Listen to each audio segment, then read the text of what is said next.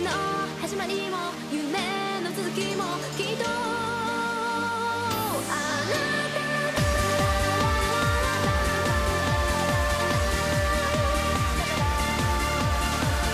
Olá, ouvintes! Sejam todos bem-vindos a mais um SaiKaiCast. Eu sou o Matheus Freitas de Fortaleza, Ceará, e o número de vezes que eu toquei eu tocarei em um HQ é o mesmo número de vezes que o One Piece terá um reboot. Olá, gente. Quem fala aqui é o Polemos do Rio de Janeiro. Você sabe o que que é Kisho Tenketsu? Não? Então a gente vai explicar hoje pra você. Olá pessoal, eu sou o Kilua e eu leio mangás e HQs escutando Beethoven. Só queria compartilhar esse fato. E aí, vê aqui de São Paulo, capital. Só queria deixar avisado que a Saikai é melhor que Marvel e DC. Aqui é Tisso, o grande deus herege, e graças a Deus o mangá tá engolindo a mídia de HQ. É isso, gente, como todos puderam ver, hoje nós vamos falar um tema polêmico. HQs versus mangás, né? E vamos contar um pouco, né, da interação, das diferenças entre as duas e os públicos, né, que as consomem. Então, vamos lá!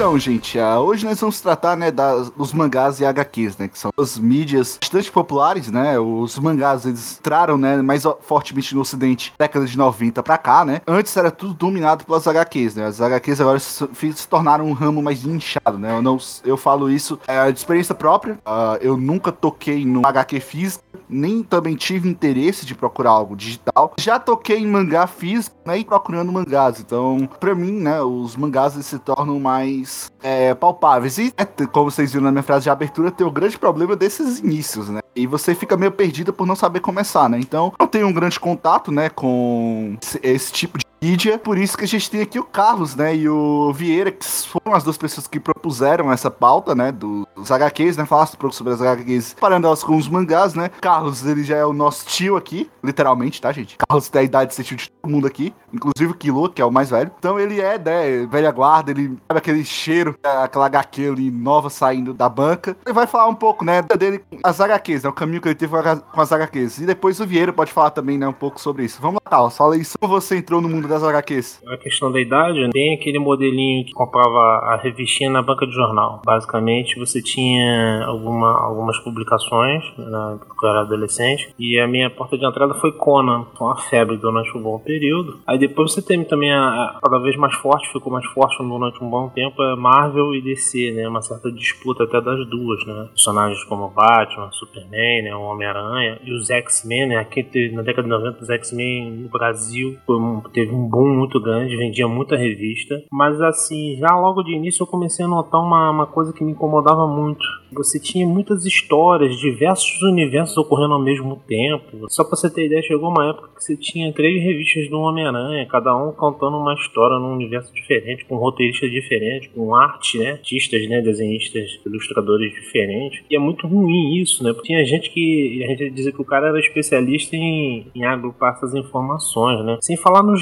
reboots, né? Que era muito cansativo, porque, por exemplo, a DC fez vários reboots, a Marvel também fez seus reboots. E aí o que você acompanhava meio que fica largado, né? E começa tudo de novo, né? Então eu acho que isso aí também, a gente vai com certeza vai falar mais na frente, os mangás não, não tem essa. não traz essa dificuldade pro seu leitor. Engraçado que o primeiro mangá que eu tive contato ainda foi no, no século passado, foi o Lobo Solitário. E é um mangá que fez sucesso assim no Rio de Janeiro com, com a galera, a galera comprava na banca de jornal também. Era um papel mais simples, né? Um papel de jornal mais simples, coisa e tal. A gente até tinha essa coisa de comparar a qualidade de um do outro. Mas ele fez muito sucesso, o Lobo Solitário. Depois eu tive contato com uma obra chamada Hokuto no Ken. Eu tenho até aqui alguns, tô tentando completar a coleção dele até hoje. E ele era muito pautado assim nesse universo e que era uma coisa diferente, né? A narrativa era diferente. Então acho que casou muito bem. E ele tem essa vantagem que eu acho que é maravilhoso. Que você tá lá, volume 1, começa no volume 1. Não tem volume 1 e aí, aí tem um outro universo da mesma obra, volume 2. Não. A obra ela tem continuidade. Isso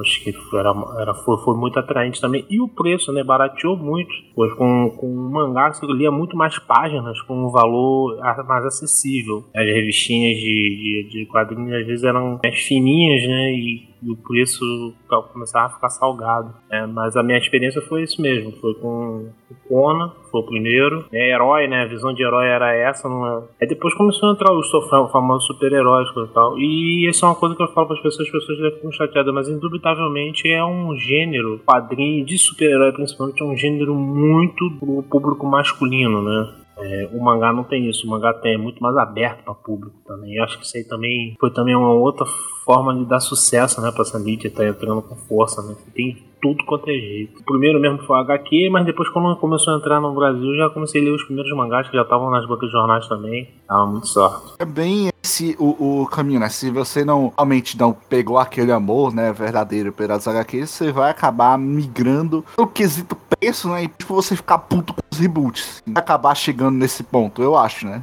Visão aqui. Ah, então, meu primeiro contato com HQ foi logo quando eu tinha 6 ou 7 anos, que um colega da minha, da minha escola, que eu não lembro quem era, começou a trazer revistinha do Homem-Aranha. Todo dia ele trazia. Aí então eu me interessei, porque eu assistia bastante aquele desenho da Cartoon do Homem-Aranha. Eu fui lendo e vendo lá eles derrotando o vilão, etc. Só que eu fui percebendo que sempre era uma história diferente, que era um vilão diferente, era tudo diferente. Eu comecei a achar estranho. Aí depois eu meio que deixei de lado. Eu fiquei muito, de muitos anos sem tocar em uma HQ, só, só com o pessoal comentando mesmo. Mas aí então, lá quando eu tinha 11, 10 anos, abri uma biblioteca perto de casa e eu fui lá, que eu não tinha nada pra fazer. Aí então, acho que eu, eu tava procurando o Homem-Aranha, HQ do Homem-Aranha pra ler. Faz, fazia tempo que eu não lia uma. Foi que então que eu encontrei é, o mangá do Dragon Ball. E eu falei, ué, Dragon Ball não era só desenho? Eu falei, então, que eu peguei, eu comecei a ler. Eu fui percebendo que tinha meio que uma continuidade a história do Dragon Ball. Que eu comecei lendo a saga Saiyajin, depois a saga Freezer. Aí então, até o dia de hoje, eu, eu prefiro mangá. Tipo, eu também gosto de, de HQ, mas é bem pouco que eu leio. Mas eu sempre fico por, por dentro quando acontece tipo uma super saga. Eu vejo mais review também. Mas no geral é mais mangá mesmo, como o Carlos falou, que tem continuidade. Você sabe aonde começa, aonde termina. E por aí vai. De novo, né? Voltamos pro ponto que eu acho que é o que mata, né? Pra todo mundo aqui começar. É o reboot, cara. O reboot Jet. Então vamos lá, Kilo. Você já tocou em. Você que é mais velho que eu e o Tisso? Já tocou em HQ, cara? Já teve interesse de ler alguma coisa? Rapaz, pra mim começou assim, né? Que, tipo, tinha os, os desenhos e tal, assistia. É, os animes também, né? Aqueles desenhos. Na época eu nem sabia que, tipo assim, que era do Japão. Pra mim era só o desenho estranho. Só depois que eu fui perceber que aquela mídia não era, da, tipo, original daquela mídia, entendeu? Tinha um quadrinho, tinha todo esse outro universo por trás. Então eu tentei ir, primeiro, como eu assistia muito esses heróis, né? Esses desenhos de heróis, eu tentei ir pras HQs. E eu tive esse problema que é difícil de você entrar. Não tem assim por onde você começar. Você quer compre- é, começar, por exemplo, você vai começar por Homem-Aranha. Ou vai começar por Batman. Não é tão fácil assim ach- achar uma porta de entrada. Uma criança, um adolescente, um, um leitor novo. Então eu meio que desisti.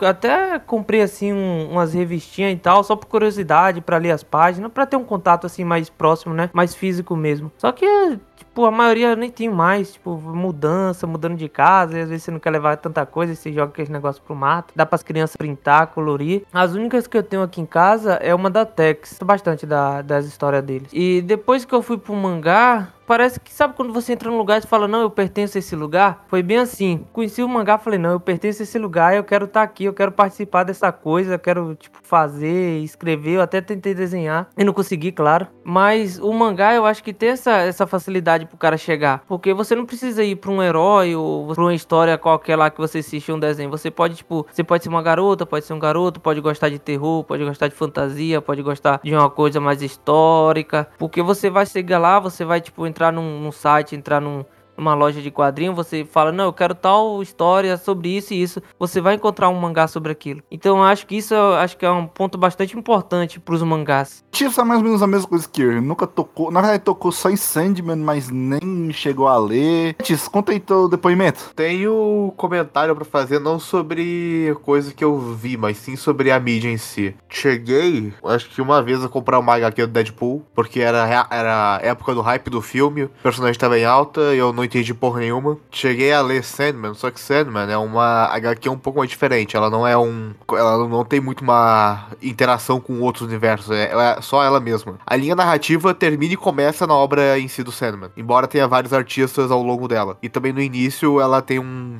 crossover com a Liga da Justiça e a, o Constantine. Mas em geral o Sandman é bem separada, não precisa de muito mais ler ela. A questão é que sempre é, tem um nome específico pra isso, é linha temporal flutuante, acho que é esse o nome. Que é a linha temporal de quando uma obra não quer sair do cerne de normalidade, como eu posso explicar. Tipo, os Simpsons tem isso muito bem explicado, que é, tu vai ver o episódio dos Simpsons de 80, quando lançou, e os episódios hoje em dia, por exemplo. Praticamente quase nada mudou, isso é uma linha flutuante, ela não necessita de uma evolução pro mundo acontecer. A Mônica também tem isso, que até piada da própria obra que os personagens estão fazendo 10 anos, 7 anos a, a, a 70 anos, coisa do tipo. É engraçado até. É, eu nunca tive gosto por essas obras, digamos assim. Porque ah, mais em obra visual, obra literária eu literalmente quase nunca li. Obra visual, toda obra que tem esse negócio de ser uma evolução da personagem começar no ponto A e pro ponto B, como Dragon Ball, ir pra saga A pra saga B e ter uma evolução nisso, sempre me foi muito mais palpável, muito mais atrativo isso. E acho que por essa coisa ser muito mais atrativa, eu nunca fiquei hypado com HQ, porque eu sempre soube que HQ nunca ia ter isso. Daí eu sempre comecei pelos animes, daí no- depois raramente eu fui pro mangá, inclusive tem uma coleção, a coleção de mangás mais deprimente que tá do meu lado, que é tudo mangá incompleto. Mas eu nunca me importei com HQ. Isso tem a mesma coleção que a minha. Eu até pensei em comprar box de mangá ou coisa do tipo, pra tentar compor cenário, só que é caro pra caralho. E eu, sei- e eu sei que eu não vou ler o mangá, essa é a pior parte. Como vocês puderam ver, gente, aqui a gente tá tratando mais das HQs famosas, tá? A gente sabe que tem HQs que sim, tem o início, meio, final, mas essas não são as que chegam realmente pra gente, né? Tá falando aqui das HQs de herói, das duas grandes empresas, né? É Super-Homem, da Justiça, enfim. Olha aí essa galera aí que... As HQs infinitas, né? Ah, não, essa, essa é, a- é o Homem-Aranha da versão tal, da versão da pessoa tal. Tem nada a ver com o criador, foi designado pela empresa pra fazer, pra lá tem sua cultura, né? Então, se tá dando certo e tá dando dinheiro, quem sou eu, um Harris Mortal de Fortaleza, achar, competir com essas duas grandes empresas, né? O problema é que não tá dando mais dinheiro, né, Matheus? Eles, quando eles estão amargando uma queda muito brusca. E aí eu até aproveitar pra falar que eu tava lendo as notícias estrangeiras. O One Piece bateu o Batman ano passado, durante a pandemia. Bateu lá nos Estados Unidos em venda One Piece. O Kimetsu no Yaba, né, o Demon Slayer, bateu também uma, uma- uma pancada de títulos, tanto da Marvel como da DC, e eles ficaram muito assustados. Eu quero fazer uns comentários que eu fico vendo umas coisas por fora. A mídia de HQ, no, não sei se todo mundo, mas nos Estados Unidos foi assim. Eles tiveram que mudar a denominação, não sei se é mídia de HQ ou mídia de quadrinhos, sei lá, pra incluir mangás junto, pra não ficar tão depressivo. Porque a mídia de HQ vendendo tão pouco e os mangás estão vendendo tão mais, teve que mesclar as pra uma não fe- pra de HQs não ficar tão fodida. A DC, se não me engano, da top 50, de, sei lá, do mês, normalmente, só tinha duas. E normalmente sempre era do Batman. Tá muito complicado pra eles lá. E esse aqui a gente entra no nosso primeiro ponto da pauta, né? Da pauta verdadeira que a gente já passou a introdução aqui. Nossa, né? É os mercados, né? Os mercados e o público que cada mídia atinge, né? As HQs, creio eu, elas estão muito restritas aos Estados Unidos. Elas não têm entrada em outros lugares. Porque, primeiro de tudo, é, são caras, como o Carlos disse, eram caro, era cara é, naquela época, né? nos- Na década de 90, hoje em dia é um tiro no estômago. Ela é muito nichada. Você já sabe que, como diz, né, você não vai conseguir terminar aquela obra, colecionar um inferno. Primeiro de tudo, você não consegue encontrar um vendedor que tem um, tem um suprimento constante, né, a não ser que você vá em locais específicos. Então é uma tragédia você conseguir pegar, né? Sem falar que no Brasil, né, o grande acesso de mangás, querendo ou não, ainda é pirata. A gente tem uma infinidade de que trabalham, né, é, trazendo é, traduções, né, para o Brasil e popularizando, né? A gente não tem esse trabalho com as HQs. Eu, eu posso estar meio nichado de busca, mas, cara, eu, eu não acho muito fácil um HQ. Já vi, sim, alguns sites, assim, é, HQs sendo traduzidas né? Mas aí cai, por ser aqui no Ocidente, por estar próximo dos Estados Unidos, o Scan começa a arriscar nisso, ela é arriscada tomar o advogado, né, na porta dela e pega, paga o processo. Coisa que com mangá, você só tem que ter cuidado quando o mangá é trazido e se você tiver ganhando algum tipo de monetização em si. A empresa mãe, ela tá do outro lado do planeta. Ela não tá prestando atenção no, no Brasil, se o Brasil tá pirateando a obra dela ou não. Então, né, essa competição, né, de um lado ser muito acessível, ter uma variedade Gente, podem imaginar qualquer tipo de coisa. Você vai ter, né, é, um mangá. Eu quero um tipo de mangá que tenha sobre tipo sanguíneo, você vai encontrar. Ah, eu quero encontrar um sobre doenças, você vai encontrar. Os japoneses conseguem fazer isso. Eles conseguem fazer sobre qualquer tipo de tema que você tem. E os Estados Unidos e as HQs, né, além de ser um imaginário popular apenas super-herói, eu sei que existem outros gêneros de HQ, mas, cara, você olha para aquilo e Bom, não dá, né? Também tem a, a parte do público jovem, né? O jovem ela já deixou aquele imaginário do super-herói que vai trazer o benefício pra nação e etc. O negócio agora, né, é ser o, o copiar o, o Kirito, o personagem lá de, da, do mangá, né, manhua, enfim. É o B10, o fodão, que não se importa com retidão, não tem aqueles valores moralmente aceitáveis, né? Coisas que você encontra nos heróis, por exemplo. Capitão América. Capitão América, ele é o estilo do que você deve ser. O super-homem, idem. Já a, a, molecada hoje em dia não tá mais ligando isso. Pelo menos na minha infância, né? Eu tenho 3 hoje. Eu nunca olhei pros heróis e disse, nossa, como eu queria ser o, o homem. Eu quero completar que eu não suporto eu não suporto o conceito de super-herói. Independente de quem tá fazendo, seja, sei lá, Marvel, DC, teve aquele, aquele é The Boys o nome? The Boy, The Boys. Teve aquele outro lado que é, é desenho, que é o Omni-Man, qual o nome daquela porra? Invencível. São de outras editoras, né? A- ainda é HQ de certo modo, eu acho. A história já é fechada, né? Isso é, pelo menos tem essa vantagem, né? Dá pra você colecionar Invencível, né? Nem Boku no Hero foi tão aceitável, eu diria. Eu, eu- essa ideia de super-herói é uma coisa que me irrita muito. É uma coisa. É, é aquele.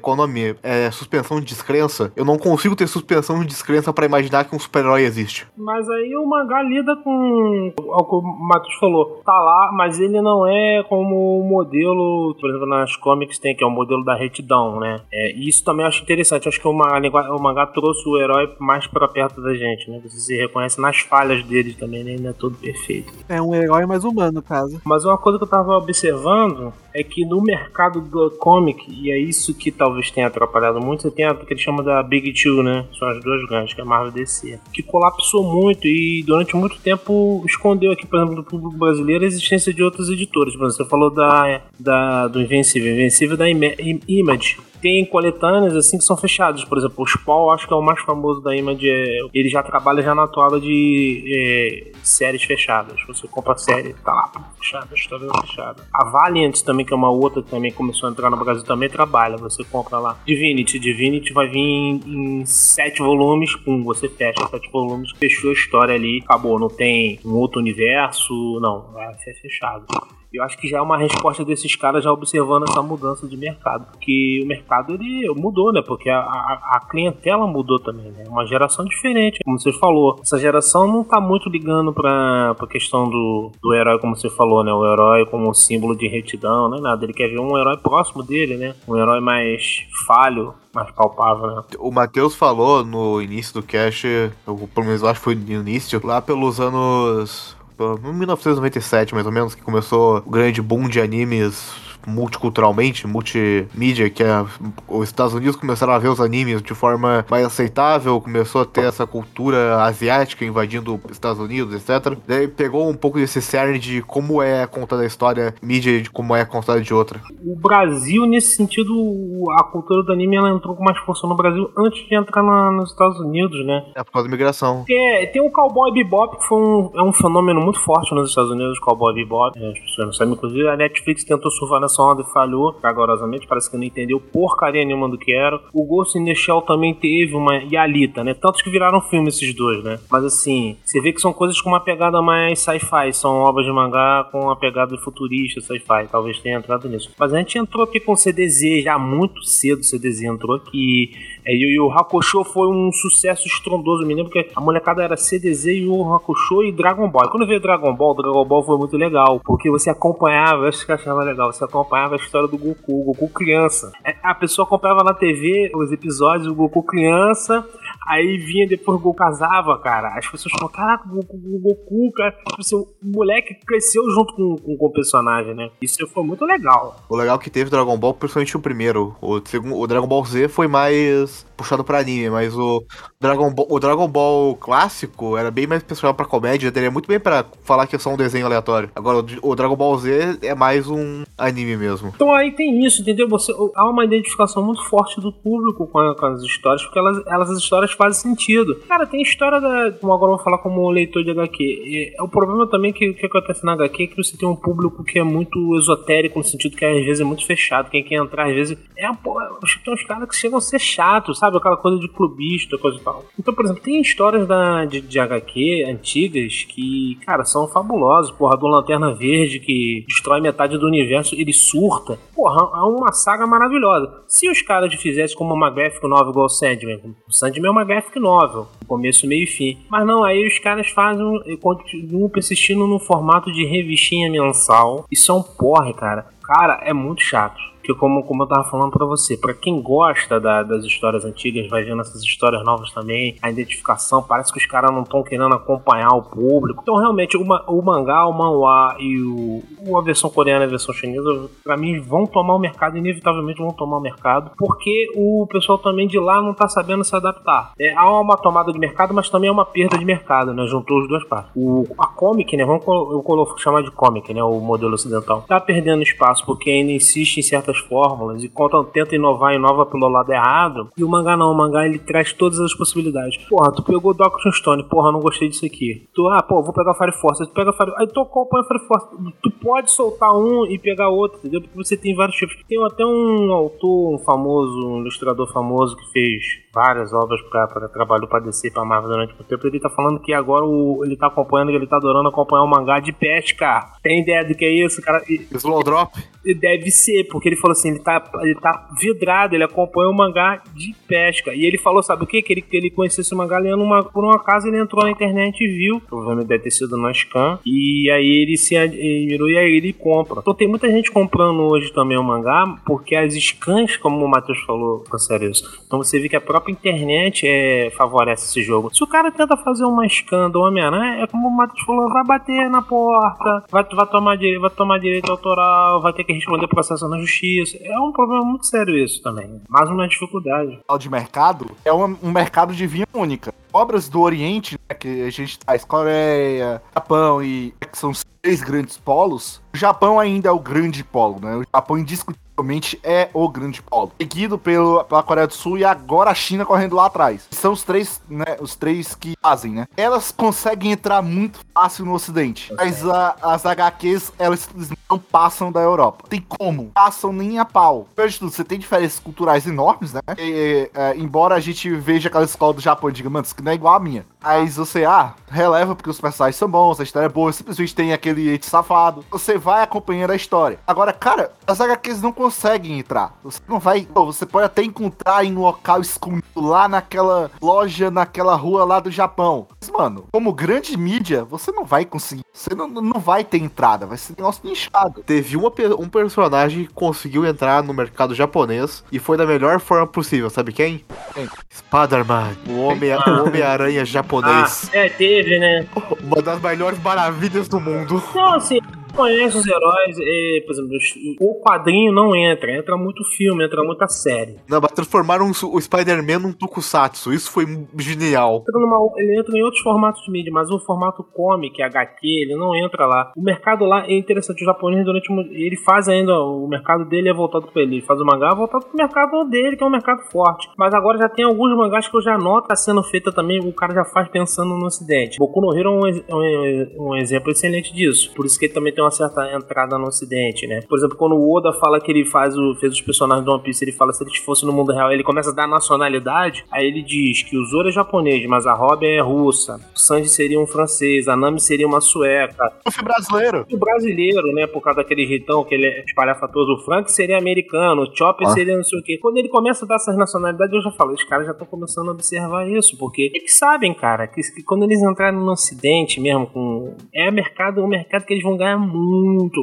dinheiro. Mas eles ainda fazem o voltado pra eles. Tem uma série muito antiga da- chamada Monster. Nossa, essa? É não é shonen, é um seinen. Cara, aquilo ali, eu leio muita graphic novel é, europeia, até americana, que não é, não é o quadrinho tradicional, é graphic novel, de histórias de policial, de suspense, coisa e tal. Mas eu nunca li uma coisa como o Monster faz, cara, em termos de suspense. Tem um lance do cara que é o psicopata, coisa e tal. A forma como o cara faz aquilo, aí eu falo, essa, só essa linguagem do mangá conseguiu trazer isso. As outras linguagens não chegam perto dela nesse, nesse sentido, pelo menos não nas que eu li. Então isso aí você vê, o cara consegue também falar pra gente. Eu sou um ocidental lendo o material do cara. E eu me sinto, eu consigo entender, entendeu? Eu consigo dialogar com isso. Eles não, talvez não consigam, eles não conseguem dialogar com as comics ocidentais. É mais difícil, né? E aí a gente entra no outro ponto que tu falou, né? Na parte do financiamento, que é a- o mercado. O mercado, como o Carlos disse hoje, eu entrei último de animes, tá? ou seja, eu sou da época de 2012, que foi aquele boom, né? Que trouxe muita gente pro mercado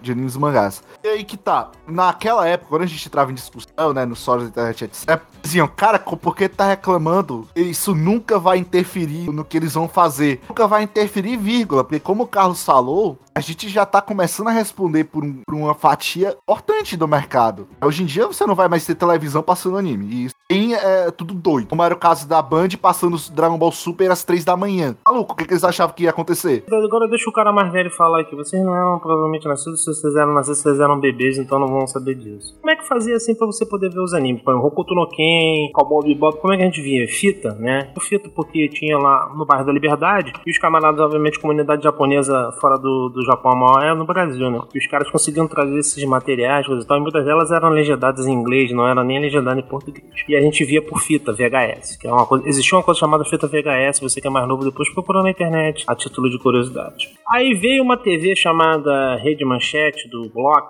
que acabou, inclusive, é, que tinha umas novelas Pantanal, coisa e tal, mas o que estourou a audiência de tarde deles, inclusive, deitando e rolando em cima da, da audiência da Globo naquela época, foi a exibição de, dos animes. O primeiro foi CDZ, e eu vou te dizer, CDZ era uma, era uma coqueluche, ninguém queria comprar o boneco do CDZ. Eu vi, um dia eu vi criança brincando na rua, eu sou o C, tentando imitar aquela corrida meio de lado, do- com máscara do, do, do, do CDZ. Aí depois entrou um que foi muito sucesso, que a dublagem também fo- fortaleceu muito, que era o Yu Hakusho. Tinha uma dublagem maravilhosa, dublagem. Pô, você pega a dublagem do Yu Hakusho. Depois entrou o Dragon Ball, aí começou a entrar. A, a, aí a manchete botou isso de uma forma assim que estourou a boca do balão. Começou a ter umas primeiras coisas como se fosse cosplay, encontros de pessoas. Muito amador, mas já tinha já alguma coisa de o pessoal começou a trocar. E aí eu acho que a partir disso, o camarada notou o seguinte, cara, essa parada, entendeu? O público simpatizou, o público brasileiro simpatizou muito rápido com através do anime, né? Mas eu tô falando, porque ainda o mangá nessa, na minha época ainda era um mangá assim, a gente sabia que tinha os moleques lá do, do lá que trocavam, mostravam, prestavam pro outro, coisa e tal. E vendiam, ao poucas, poucos títulos eram vendidos no banco de jornal. Acho que o primeiro título foi o Lobo Solitário mesmo, não lembro se tinha um outro antes. O Koto no Ken depois e tinha, e tinha outro. O Monster eu só comprei numa livraria na, na zona sul do Rio de Janeiro. Eu consegui comprar um Monster. Comprei o primeiro volume de Monster em espanhol. Você vê como é que era o mercado hoje, né? E hoje a gente tem as editoras, a mesma editora que, que é licenciada pra Marvel pra DC, tá aí publicando os mangás, né? Que é a Panini, você tem a JBC também. Quer dizer, a galera sabe que o mercado vai ser conquistado. Tem uma coisa dos coreanos que eu acho que eles, o estilo manhwa, ele é feito para leitura digital, né? Vocês já perceberam isso? Aham. O design é digital. E eu acho que isso aí vai. Eu falou que Tower of God teve 4,5 bilhões de visualizações. Tem ideia do que é isso online? Mas mangá, cara, também é muito fácil de ser adaptado pra mídia digital. Sim, não, dá pra tu ler, mas, mas eles já fazem um design voltado pra leitura de rolagem de, de celular, né? Que lá não, não existe editora de mangá lá no, no- na Coreia, é tudo independente. hein? Não, tem editoras sim, elas são, elas são pequenininhas, mas tem. É, a Woods, não sei o que, Wood, que pega algumas obras, tem umas três ou quatro lá.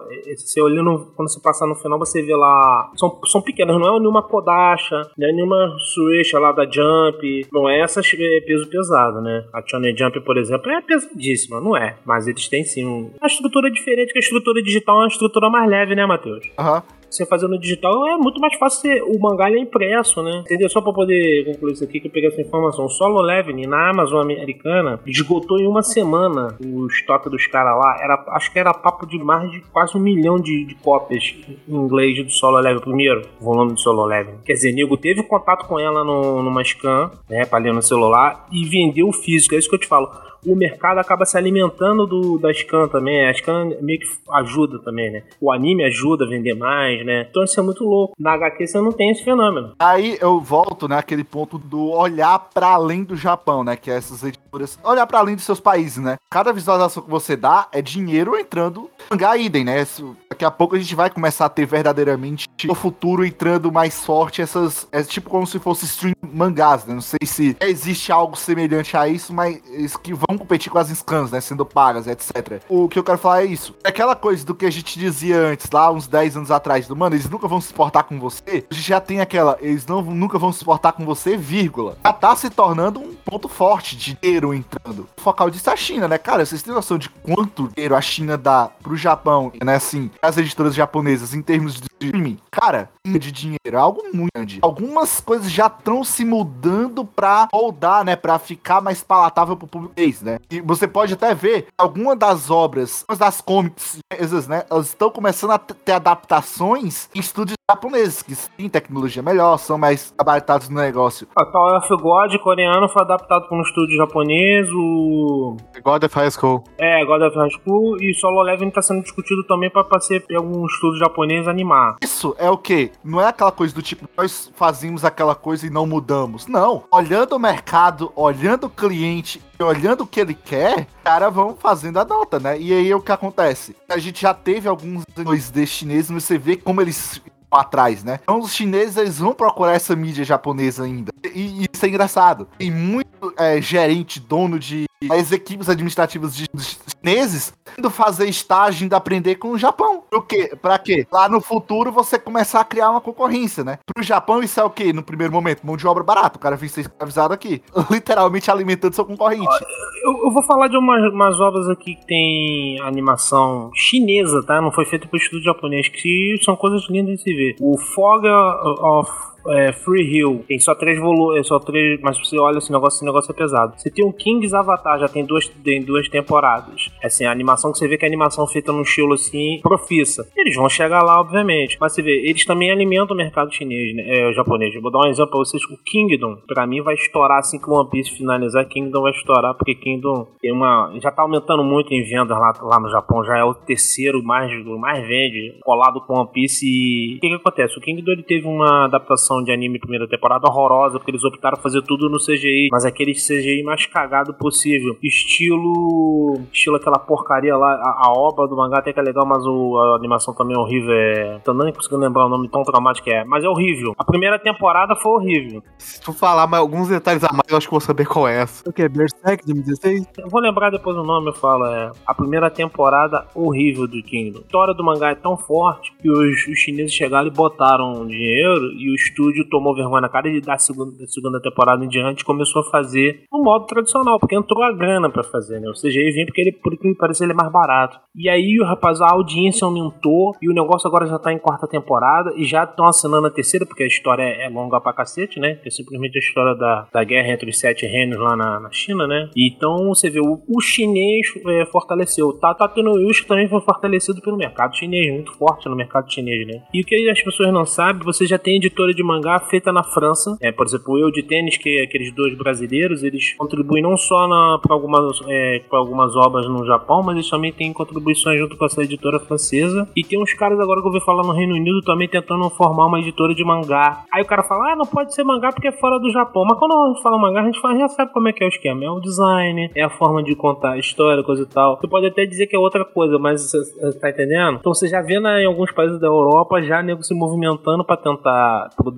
algo nesse, nesse estilo. Então isso é ok. Isso já é, comprova que a, é inevitável a, a entrada no mercado ocidental é inevitável, é imparável e se, a, se, as comics quiserem sobreviver, elas vão ter que fazer adaptações, né? E aí a gente entra no outro ponto, né? Que é a como que as HQs ainda conseguem sobreviver, né? Que é a partir das séries e filmes. E convenhamos, não ajuda muito. Então, É uma coisa de louco. Qualquer filme mais porco que seja dá algo em torno de um bilhão de dólares. Jogo também, boneco, camisa, um monte de coisa. é, os produtos licenciados que eles chamam, né? Dá muito dinheiro. Produto licenciado dá muito dinheiro. Cara, jogo não. Jogo é meio triste.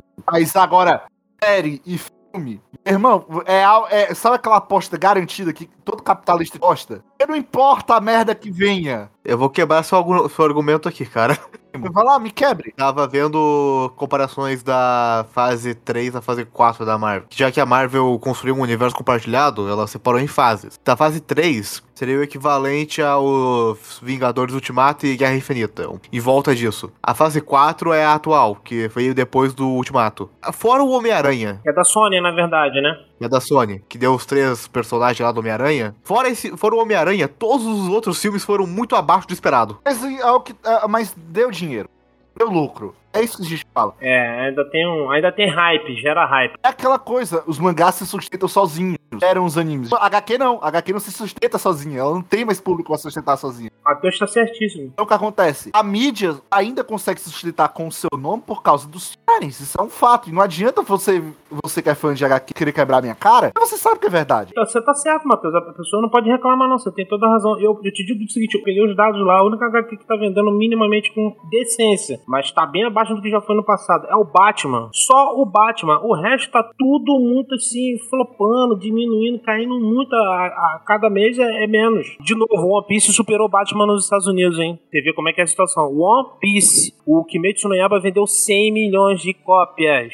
E olha que o One Piece é até considerado novo, perto do Batman. O- todas as comics americanas jun- juntas ano passado fez 10 milhões. Kimetsu Yaiba fez 10 vezes mais. Você tá entendendo o tamanho do negócio? Ah, mas aí você tá botando China, Eduardo. Você tá botando Carlos aí a China, tá botando o Japão, tá botando os- todos os mercados. Todos os mercados, tudo bem. Mas o, a comic também é todo o mercado que tá sendo considerado. O- eu quero comentar uma coisa do Batman que, foi, que me veio à mente, que foi a, a- acho que é o exemplo mais recente que deu. De quando deu certo uma coisa muito aleatória e agora estão tentando extorquir o máximo de dinheiro que conseguem dessa coisa. Que foi a Arlequina. Acho que depois, antes do Esquadrão Suicida, pensa, quantas vezes a Arlequina foi importante? Sei lá, ela foi criada no desenho do Batman de 90, se não me engano. 2012, 2014 ela não foi importante. Lançou o Esquadrão Suicida, ela tá em quase todo lugar agora. É, foi o Injustice, foi o a, a nova HQ, foi o Esquadrão Suicida 2, ela vai estar naquele novo jogo do Esquadrão Suicida próprio lá, e ela era uma personagem que ninguém liga. Ela nasceu primeiro num desenho do Batman e aí botaram, inseriram ela no, nos quadrinhos. Acho que ela é o caso de inverso, né? Uma animação para um pro, quadrinho. Ela não existia nos quadrinhos. A Harley Quinn não, o personagem foi criada numa série chamada The Batman. Que fez sucesso, tá? Aquela antiga Batman clássico que falava grosso. É, não, mas só pra ver como a- o sucesso, ele não consegue mais ser controlado nesse ponto. Teve que vir um personagem full aleatório só pra dar o mínimo de dinheiro. E tem que ser do Batman ainda por cima, não tem que ser um personagem mais longe disso, tem que ser no núcleo principal. Aproveitando que o assunto voltou pra HQ, eu tava pesquisando umas coisas. A Marvel e DC tem quase tem o quê? Uns 80, 90 anos, certo? Sim. Então eu fui vendo que eles contratam meio que uma equipe pra fazer HQ. Tipo, o pessoal aqui do cast. A gente vai contratar pra fazer uma HQ do Batman por 5, 6 anos. Aí depois de 5, 6 anos, vão, vão trocar de equipe. E o que acontece? Acontece que cada equipe tem um ponto de vista diferente sobre o herói. É por isso que tem tanta HQ ruim. Porque um cara pensa, não, esse meu ponto de vista é o melhor. Quando eu fazer, vai vender horrores. Não, quando o cara chega lá e faz, é uma bosta a história. Aí depois quando troca a equipe, é outro ponto de vista. E geralmente sempre tem treta. Quando tava vendo, sempre tem uma treta com a equipe, com a editora. Porque são ideias criativas diferentes. Porque eu quero fazer um Batman mais sério, mais tá grossa. E o Carlos quer fazer um Batman mais humano, por dizer assim. Então é meio. Por isso que também é decadência. Porque tem, muito, tem muitas histórias que não são feitas pelo mesmo roteirista. Mas porque a editora é dona do personagem. Ah, no mangá, acho que eu acredito também que no manhua e numa, numa versão coreana. Eu, não, eu, eu falo os dois manhua, né? Eu não consigo falar o coreano se é man, manhua, manhua e manhua, né? A pronúncia é a mesma, só muda a letra. Nessas aqui, o mangaka, o, ele é o dono da história. Você tá entendendo? Então quando você fala Hunter x Hunter, é do Togashi. Ninguém mexe. Não, a editora, a gente sabe que as editoras. é, as editoras fazem. é, Você sabe, Matheus, que a editora vai lá e dá, um, dá, dá, dá, dá umas orelhadas. O Isayama é prova disso. Não é que ninguém mexe no Togashi, que o Togashi não, não deixa mexer. tem uma estátua lá, ele baixa reverência pro Togashi. O Togashi, junto com foi, foi um daqueles pioneiros que fez a Jump ser o que é hoje. Mas o que eu tô te falando é o seguinte, o mangá, ele é dono da história. Ele, ele, e a história é dele, não tem esse papo de equipe. Ele pode ter uma equipe, mas vai trabalhar para ele, segundo as ordens dele. A gente sabe que a editora, às vezes, buzina tanto e até meio que deixa alguns editores sofrem com isso. O Isayama lá do Ataque no Titan, pra mim, o que aconteceu só pode ter sido editora. Ou que se beneficiou com isso foi o Naruto, qual é o nome do cara? É, o Kishimoto, né? Benefício Vigo, porque aquilo é uma tristeza. Tenho certeza que a editora fala, pô, estica mais aí, Kishimoto. Porra, volta essa história mais pra frente, pô, puxa mais pra frente, coisa e tal. Mas o Kishimoto, grande histórico com o editor dele. Do editor tentar salvar um pouco a obra. Mas ainda você tem o mangaka, o mangaka, o mangaka é o dono da história. Como que não tem isso? Quem é o dono da história é o é a Marvel, é a DC, é, é a editora, é a dona. né? E aí, como você falou, os caras botam a equipe que quiser e faz, não tá bom, troca. E aí fica essa coisa louca. A gente concordou aqui, né, que o que ainda sustenta o mercado de HQs são as mídias visuais, né? Mídia audiovisual, que são os filmes e as séries. Porém, DC, ela flopou, então se fazer seu mega universo, né? Fracassou de maneira miserável. Foi um fracasso retumbante que, olha, isso se recuperar depois daquela. E aí, como sua contraparte, né, a gente teve o sucesso estrondoso que a Marvel fez com seu multiverso, né? E aí, nós chegamos na seguinte mano, né? De novo. Porque uma hora, esse multiverso todo bonito, tudo maravilhoso, ele vai ter que chegar no final. E aí, não simplesmente pegar, ah, gente, sinto se vocês assistiram. Olha, peguem tudo isso, foi uma alucinação, um sonho legal. Agora vocês têm que acompanhar a partir deste filme aqui. Nossa. DC, ela tem um um ponto positivo que tá se deteriorando também, que é a animação. A animação do DC São melhores. É, não, só que agora, até ouvi um cara comentando, depois que entrou uma empresa que começou a animar também Mortal Kombat, começou tudo a ser ruchado e a animação fica meio ruim, então as animações estão decaindo também. Então a DC não tá só ruim nesse ponto. A, a- a DC agora foi vendida, né? A Warner foi vendida, a Discovery Channel, e a possibilidade agora que a Discovery está estudando é licenciar a- o departamento da DC. Então ela vai licenciar para uma empresa, e aí a empresa, para poder ganhar dinheiro, ela vai ter que investir em fazer boas histórias. Se, se isso acontecer, talvez salve, salve o selo DC, talvez salve o selo DC se isso acontecer. O que tá acontecendo com a Marvel provavelmente vai ser pegar, porque a Marvel, a Marvel não tinha só o Thanos e a Joias do Infinito. A Joias do Infinito é uma coisa principal do universo dela, mas ela tem outras merdas que ela pode explorar. Tá, já tá sendo isso. Qual é o nome daqueles cara lá, o que do filme que ninguém liga, os Eternos, os Eternos, é os cara importante lá, os os Celestiais, É, isso aí. Eles nem são os mais poderosos. Você tem o- as entidades do universo, você tem o coração do universo, tem a joia, a joia da, do espírito, tem um monte de coisa pra poder ser explorado. Eles podem explorar os Celestiais, pode explorar os X-Men e pode explorar o Galactus. Já é uma, já dá mais três fases aí. Cada um com o vilão principal, pronto, tá aí. É, é, tem muito pra alongar. Mas aí volta no que eu disse. Vai chegar uma hora do final. Não, a hora do final não vai chegar, ela vai ocasionar da falta de criatividade de todo mundo já tá tão saturado que não vai dar mais pra bancar tanta coisa. Disso, mas eu acho que o gênero já tá ficando saturado em termos de, de cinema, né? Eu concordo. Como você falou, eu vi o pessoal comentando no, no Piratão e eu vi o, o Spider-Man, até porque- até porque eu queria ver o Tobey Maguire de novo. Foi o único que nego falou que desceu. Agora, a, a da Viúva Negra foi, foi flop, né? É flop que fala, né? É, Flávio. Os Eternos, nego falou mal pra caramba. Sabe? O tal, tem um tal de Shang-Chi que também que nego não, não sabe de onde o nego tirou aquilo. O Shang-Chi foi um filme genial, porque o Shang-Chi foi feito com base no gênero Wisha, coisa que a gente já tá muito acostumado na Saikai. Mas não deu certo, né? Pelo público não estranhou, né? Mas, não, não o, o principal, o principal foi ele tentar fazer uma coisa que agradasse a China. E não agradou a China, não passou na China. Não, meu Deus. Tem nem nem o Ocidente, né? Então você vê, ele, eu acho que o gênero já começou a dar uma, dar uma saturada. Talvez o que o Matheus falou vai ser mais próximo do que a gente possa imaginar. Que eles vão ter que dar um. Sei lá, Matheus, que eles vão fazer um reboot de filmes e séries? É, fã que é fã, ele é, ele é foda, porque não interessa a merda, ele vai atrás. Não interessa se o Flash for fazer um outro Flashpoint, que o nome desse é engraçado, quem reseta as coisas é o Flash, né? Aí o que acontece? Você olha isso e diz, mano, eu assisti essa, esse universo partilhado. A empresa quer que eu comece de novo. Novo. Tá bom, qual é o próximo filme?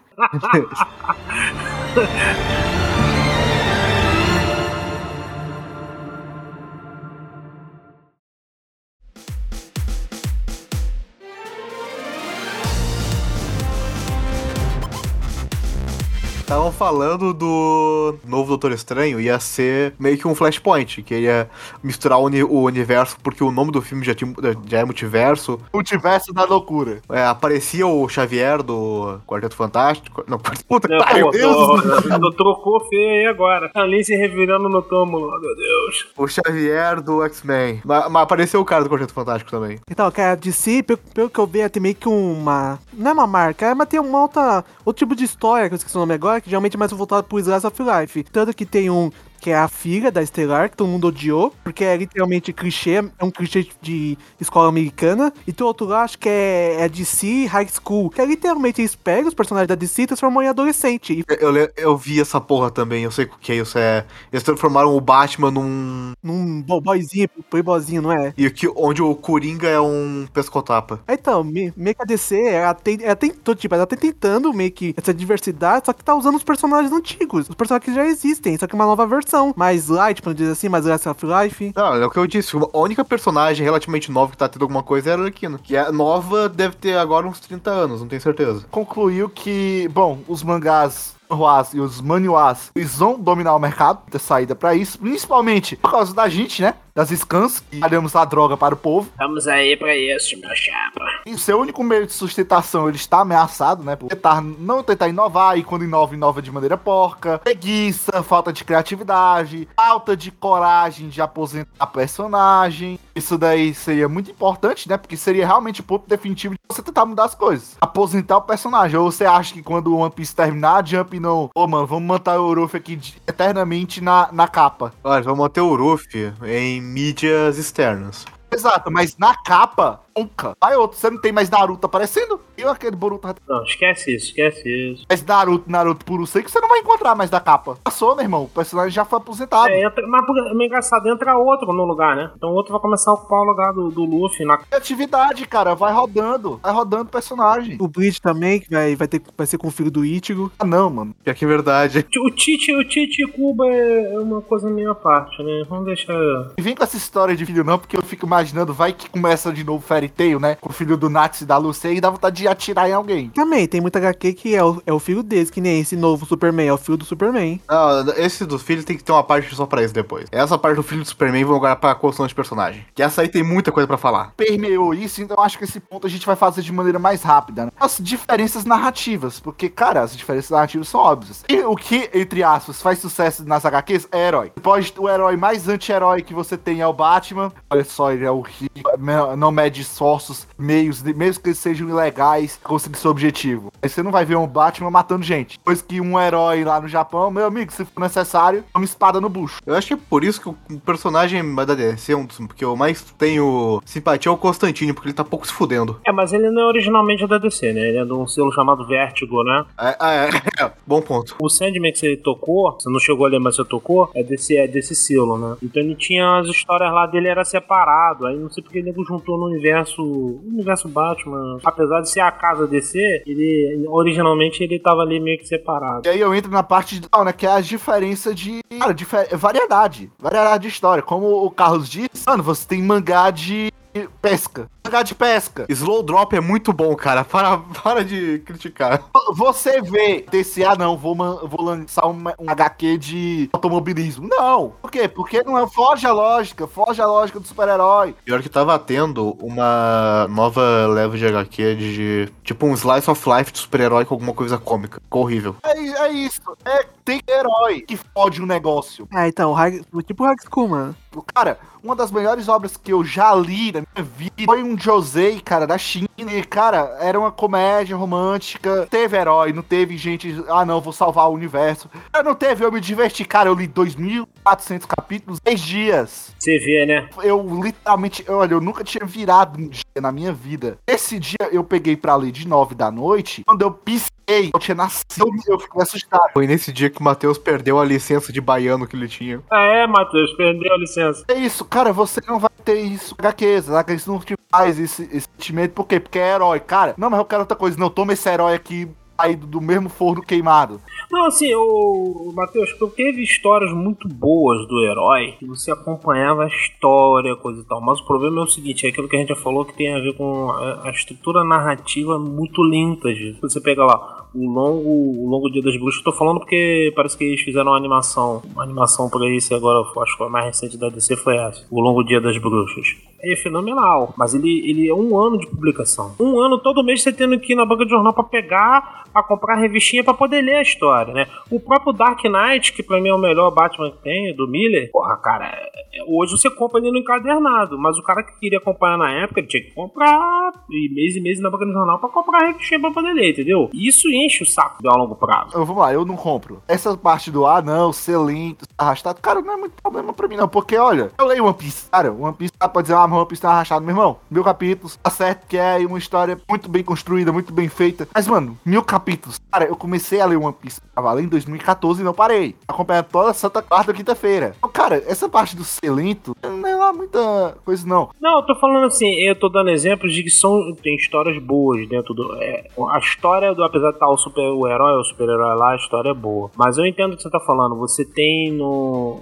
É, são formas diferentes de contar, né? Muito diferentes. Outro ponto, cara, ó, temos de lentidão que a gente falou. Cara, Marroca, Marroca só vai engrenar depois do volume 9. Marroca é, é, Marroca é diferenciado também nisso. Eu tô só dizendo, aquela parte do, ah, não, ser lento, cara, se tiver personagem bom, tiver aquela, aquele ambiente, tipo, cara, a Roca te pega pelo personagem, pelo mundo que é construído. Você não vai em primeiro momento tá, vou atrás da porradaria, porque não tem. Não tem porradaria ali. Fora que uma coisa, a construção de mundo em HQ é sempre tentar se mesclar com alguma coisa que já existe. A construção em novel, etc., mangá, é construir uma coisa do zero mesmo e já te apresentar aos poucos. Não precisa fazer uma jornada pra entender o mundo. Tu vai acompanhando de acordo com o personagem vai descobrindo as coisas. Pois é, isso parece preguiça. Tem a questão também de, na mídia tradicional, uma vez estabelecido isso, o mundo lá, ele, o mundo em si ele não, não é alterado, né? Ah, mas é alterado. Não, na é história- não. alterado. A história é alterada, o enredo é alterado, mas, por exemplo, Gotham continua sendo Gotham, né? Você vai ter que engolir Gotham até Gotham, Gotham, Gotham. É, você tá entendendo? O mundo físico ele, ele, ele já é pré-estabelecido. O mangá, é como você falou, ele, não- ele vai te botando na história e você vai entrando na história. É é uma- me parece assim uma coisa. Quem quer começar, isso que eu tô te falando, a gente volta de novo aqui lance. Pra quem quer começar é bom, porque ele pega lá o volume 1 ele vai seguir. Agora, o cara que hoje quer começar ali e pega a primeira revista na banca de jornal do, do Batman, ele, cara, vai ser um- vai demorar muito tempo pra ele poder sintonizar com, com, com o ambiente, com esse mundo, né? Então, eu tava vendo, esse é um produto mim que tem reboot. O vídeo do. Eu tava vendo um vídeo do Odin, do Thor. Hum. Do Thor da Marvel,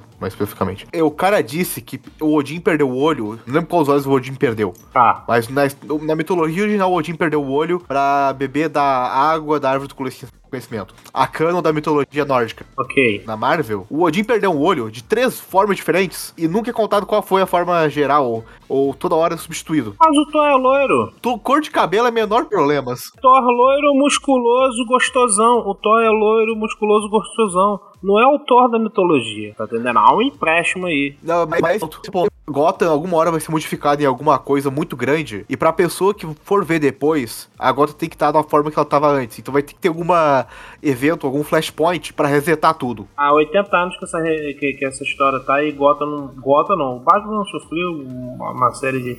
O universo foi reputado, mas Gotham continua sofrendo. Não, mas tu, tu entendeu o que eu quis dizer. Entendi. Ah, o que eu acho que é a questão narrativa, que é, eu acho que é o grande truque do, do mangá, do manhwa e manhwa, é que no caso do mangá tem, tem um termo, é, até eu já tinha ouvido falar várias vezes nesse termo, é fukassá. Eles chamam essa de Kishotenketsu. E na verdade é o agrupamento, né? Ki seria introdução, Sho desenvolvimento, Ren eu poderia traduzir como reviravolta e Ketsu conclusão. Ou seja, no mangá que eu tô saindo toda semana, de 19, 15, 20 páginas, ele tem que ter uma introdução, ele tem que ter o desenvolvimento, re- isso no capítulo, tá? Uma reviravolta e uma conclusão, e se possível adicionar um cliffhanger no final pra te animar a ler o próximo. Então você vai ver o capítulo de One Piece, né? Vou falar que se dane, tá? Alerta de spoiler. Você vai ver o capítulo de One Piece, aí o Luffy tá pra lá, Nika Nika, tá pra dar aquela bela porrada no Kaido. Aí dá aquela porrada e tu fica assim, pô. Então tem todo um, tem todo um trânsito aí nessas 14 páginas que, que ainda ele engancha pra você pegar o próximo. O mangá faz isso espetacularmente. Vezes, as revistinhas em quadrinhos às vezes não faziam isso, cara. Fica muito, muito evidente quando você pega o primeiro capítulo, qualquer mangá. Qualquer mangá que a editora acha que vai dar certo, você pode ver que ele ganha um, um primeiro capítulo de 50 páginas. Vamos pegar o primeiro capítulo de de, de Attack on Titan. Ele é maravilhoso. Aquele primeiro capítulo é maravilhoso. É, não, mas, isso- mas isso aí eles fazem com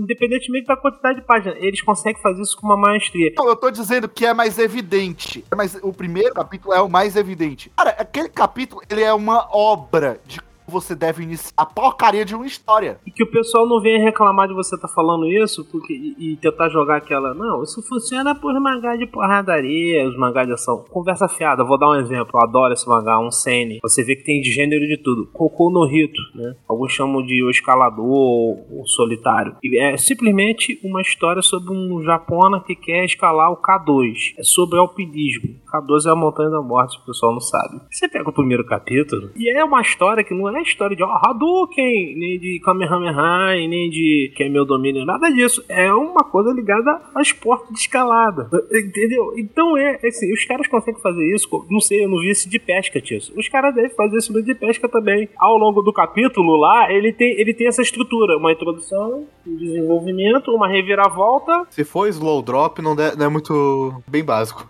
Mas, mas faz, entendeu? Eles conseguem fazer isso. É Porque eles conseguem fazer isso com muito mais facilidade. O que eu tô te falando que é a- na comic, muitas vezes eu lia a revistinha, e aí chegava na última página lá, fechava lá, você não tinha essa conexão. O cara não tinha essa ideia de naquela revistinha tentar te dar um mínimo fosse de conclusão, alguma coisa assim. E nem um cliffhanger, às vezes era, nem, nem, nem colava um cliffhanger pra tu comprar a próxima revistinha no mês. Então, assim, eu- essa estrutura narrativa deles, eles têm essa, essa técnica que eu acho que faz muito sucesso pra gente. A gente se anima, né? Aí, nego, caraca, você leu o capítulo? Ih, rapaz, aí tu fica assim, Ih, eu tô esperando agora o próximo, semana que vem. Aí quando tu descobre que tem um feriado que só daqui a 15 dias, nego fica chateado. Já aconteceu isso com vocês? Jo Jojo parte 8. Agora, eu acompanho obras que são não são weekly, né? Não são weekly, são, as, são, as- são por mês, né? Há muitos cenes que eu acompanho são, são mensais e tem alguns cenes que são trimensais. Aí tu fica assim, três meses sofrendo pra ver o próximo capítulo. Ah, Cara, Jojo parte 8, a- o arco do a, a Wonder of You, que é o, o arco final do Jojo parte 8. Três meses de hiato do, do Araki, foi do nada. não, nem hiato não, tô falando que a programação da, da- essa revista lá tem uma que chama trimensal. Jojo parte 8 é uma vez por mês. O, o Araki passou três meses sem fazer nada. Três meses engrampando você. Foi triste. Tu não fica na espera? É isso que eu tô te falando. Eles conseguem te travar, te, te, te entreter, te reter na, na, na história. Pra gente terminar nesse assunto, os capítulos, vamos em outro, né? Pra você não dizer, ah, não, é só porque tá pegando obra específica. Ekoi. Ekoi é outro. Tem um capítulo, um perfeito. É um anime de romance, comédia. Você tem a briga inicial dos personagens, e aí no final do capítulo eles descobrem o quê? Que eles são noivos agora. Tem, tem pra tudo. Ah, E aí o cara pode falar, sabe o que o cara também pode falar pra tentar te questionar, dizer que você tentar desvalidar seu argumento? Ah, mas vocês estão falando de obras aí que são obras consagradas. A maioria delas, quando vira animação, é sucesso. Nem sempre. Vou dar um exemplo de uma que virou animação, que não sei por que não teve continuação, mas o mangá continua vendendo bem. Não perdeu a agenda do mangá, apesar da animação não ter tido continuação. Noragami. Nossa. Pra onde você. Você tá entendendo, Matheus? Da onde que nego tenta tirar, você, você vê que não- o argumento não cola. Noragami é um dos casos mais tristes que já existiram nos animes, cara. All no Exorcist, primeiro capítulo do também é maravilhoso. Também. No Ao no Exort, eu dou ra- mo- razão. Porque depois lançaram o, a adaptação do segundo arco, do arco de é, Kyoto. Aquilo ali foi tristeza. E o arco de Kyoto é uma merda, tanto no anime quanto no mangá. Não, mas eu tô falando do primeiro episódio, ou do primeiro capítulo. Cara, são primeiros capítulos muito bons. O anime teve um capítulo, teve um capítulo, uma adaptação melhor. Aí agora eu vou falar do. Vou falar de um famosaço, né? O pessoal pergunta por que, que não teve. eh, Por que, que ainda não teve a terceira temporada. Aí o pessoal não entende que ele só vai ter terceira temporada quando o arco for fechado no mangá. O One Punch. Man. É, pô, agora eu vou ficar mais três anos esperando a terceira, a terceira temporada do One Punch. Vai ter que esperar, porque tem que fechar o arco pra poder fechar. Você tá entendendo? O, o anime, ele, o anime, ele não incita o mangá. O mangá segue e o anime vai acompanhar o mangá. Porque a fonte inspiradora. Você não tem isso no comic. O cara pega uma história da comic e faz uma coisa totalmente louca. Que não, aí o cara aí dá- dá- tem a audácia de botar o nome da trama na comic, na, na, na- na animação, mas a, a trama da animação não tem nada a ver com a da comic. Eu falo, cara, cara então tu não bota, por exemplo, não bota o longo, o longo dia das bruxas na porcaria da, da animação, não bota o Injustice na, na animação, porque isso não é Injustice, é um, algum retardado que, mano, Entendeu? Não faz, não tá batendo com a história. Não bate com a história. A história do Injustice tem 5 anos de duração nas, nas HQs. Ou na história do Injustice, o, Super, o Superman mata o Coringa, e daí 5 anos depois começa o jogo, que é o jogo do Injustice. Eles animaram de uma forma que eles comprimiram os 5 anos com o jogo do Injustice numa única animação de uma hora e meia. Porra, isso não existe, cara. Tá entendendo o que eu tô falando? O Mortal Kombat foi o mesmo. Você não vai ver isso do outro lado. O cara não vai pegar e não vai fazer. Ele pode fazer um, um filme por fora, um OVA. Matheus, acho que Marroca, inclusive, tem um OVA, não tem? Tem, tem. E o OVA é bom. É canônico? É, o OVA é. A parte 6 de Jojo é tudo OVA, embora não terminou. Tem uns que são, tem uns que não são. Mas o cara não vai fazer isso na, na, na animação principal, né? O cara pode tacar filler, vídeo Naruto, né? O cara pode encharcar de filler, mas a história ainda vai estar lá. Ah, O mangá continua. É, e isso aí, a base é mantida. Tem essa fidelidade aí, eu acho que também um outro ponto que a gente pode falar. Na, na- há uma tentativa de, de você tentar ser um pouco fiel à narrativa que tá numa- presente na mídia mangá, né? Quando você vai fazer a animação. Isso é interessante, você não vê do outro lado. Quando você muda, como fizeram aquela porcaria da segunda temporada de Marrouca, querem matar o quem fez. Eu não gostaria de botar Marronca nessa conversa, não, que Marronca é tudo muito diferente, né? O- os, le- os leitores da novel não querem saber de animação. Digo lá, "Ah, uma animação que a gente nunca pediu. A, a- a- a gente é meio esquisito nesse quesito, né? Um pouco fora da curva. Mas é isso, cara. As estruturas narrativas hoje de história de super-herói, você já sabe no que vai dar, cara. Quando eu li Death Note, cara, eu falei, caraca, maluco, a, gente- a reviravolta te pegava no pé. Meu irmão, Pode ficar assim, caramba, hein? Pô, jamais ia imaginar, hein? Quem te viu, quem te vê, hein? Então você tá, tá entendendo? Isso é comic, não. Não é comic, tu sabe que no final o Batman vai dar uma bela de uma bifa no Coringa, o Superman vai frustrar os planos de Lex Luthor, o Homem-Aranha vai derrotar o Venom e companhia. Você já sabe. Você sabe o que é isso. O Capitão América vai conseguir vencer. E aí, quando você tem todo esse de soco na cara do vilão, dos vilões, etc., chegamos no final e temos o quê? O reboot. Começar tudo de novo. É começar a macetar os mesmos problemas que o herói sofreu, que eles ficam macetando o mesmo, o mesmo problema que o herói tem, tipo o Batman com o Coringa, ou com o lance lá do, dos pais que morreram, o Homem-Aranha, que, que a tia May, toda hora se ferra em alguma HQ, a tia May, toda hora citam o tio Ben, ah, ou a Gwen Stacy morre, ou a Mary Jane morre, ou todo mundo morre do Homem-Aranha e revive cinco anos depois. A volta é, não há consequências, né? E é sempre os mesmos problemas, não, não tem um diferencial, que nem vocês falaram. Que nem o Homem-Aranha vai lá, vai derrotar o Venom, aí o Venom vira aliado dele, depois volta a ser vilão e etc. Não, e outra coisa, é, por exemplo, vamos pegar lá uma obra que, que agora tá fazendo, inclusive parecendo, né, parece que o cara morreu, já tava fazendo sucesso, mas acho que depois da morte dele, diz que tá vendendo, começou a vender bastante lá, muita procura nos Estados Unidos. Berserker. Guts perdeu o braço. O braço dele não vai voltar. Ele vai ter que, ele teve que aprender a viver com essa perda, né? As consequências elas estão presentes na, na obra. No HQ não tem. O cara morre, tu sabe que vai demorar, de repente, pode demorar até algum um ano, um ano, dois, mas o nego traz o cara de volta. O Newgate, Edward Newgate, o Ace, não vão voltar. Falar mal do Ace, não que o nego, nego arresa quer enforcar a gente. Mas não vão voltar, cara, não vão voltar. Quem parte, parte. Quem, quem faz uma coisa errada, o, às vezes o próprio protagonista ele tem um erro que ele tem que aprender a conviver com aquele erro. Isso engrandece a história. Eu acho. E o Luffy aprendeu o poder do fogo por causa do Ace, ainda por cima. Não, mas assim, até na, até na vida dele, né? Como é que eu vou continuar a minha vida? Com essa coisa que aconteceu com você, você vai continuar com isso. Mas no HQ não tem, essa- essas coisas se perdem, né? Quer dizer que esse ponto da história não tem respawn?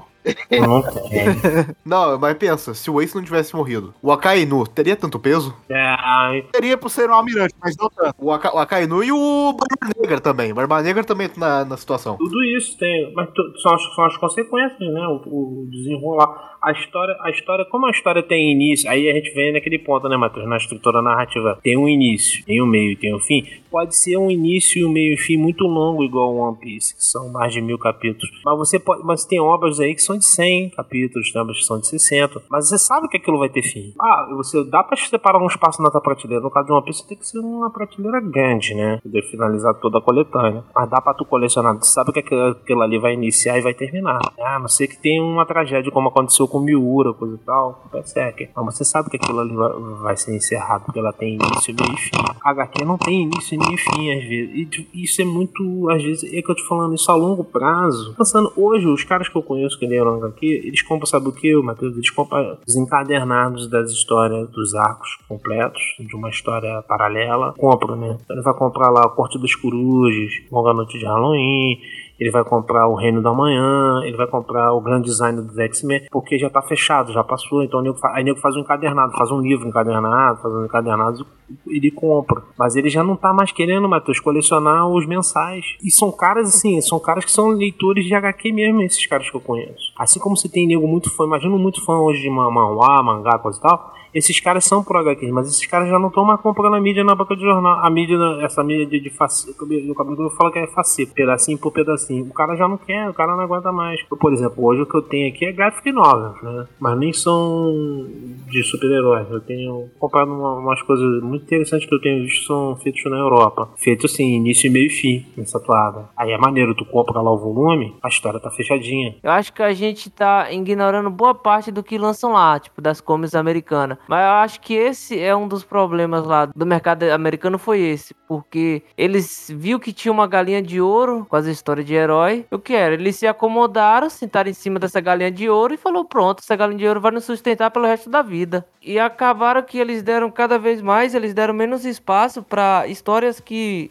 tentasse inovar, tentasse superar essa coisa dos heróis. Acho que isso sufocou bastante o, o, o mercado de quadrinho e, essa, e, e tirou o espaço dessas histórias que poderiam estar hoje. A gente poderia ter, tipo, uma história hoje que pudesse rivalizar com Kimetsu, poderia ter uma história que pudesse rivalizar com a história do Luffy, entendeu? E os Estados Unidos falou não, vamos meter mais herói, vamos meter mais herói, tem mais um Batman ali. E acho que eles mesmo que sufocaram o, o mercado, e acho que eles estão percebendo isso agora. Estão tentando inovar, a inovação deles não é tipo histórias que vêm para acrescentar. A inovação deles não é na história, é mais sobre o tema, a forma como eles abordam. Então hoje eles tentam colocar uma mulher Batman eh, lésbica, tentando fazer história, só que eles estão fazendo isso de uma forma tão bizarramente ruim que eu não sei nem se essas histórias tipo conseguem agradar alguém. O- os antigos, que são os caras que fizeram essas obras, são os caras que fizeram essas obras serem famosas, nomes de peso, eles hoje não estão trabalhando mais na,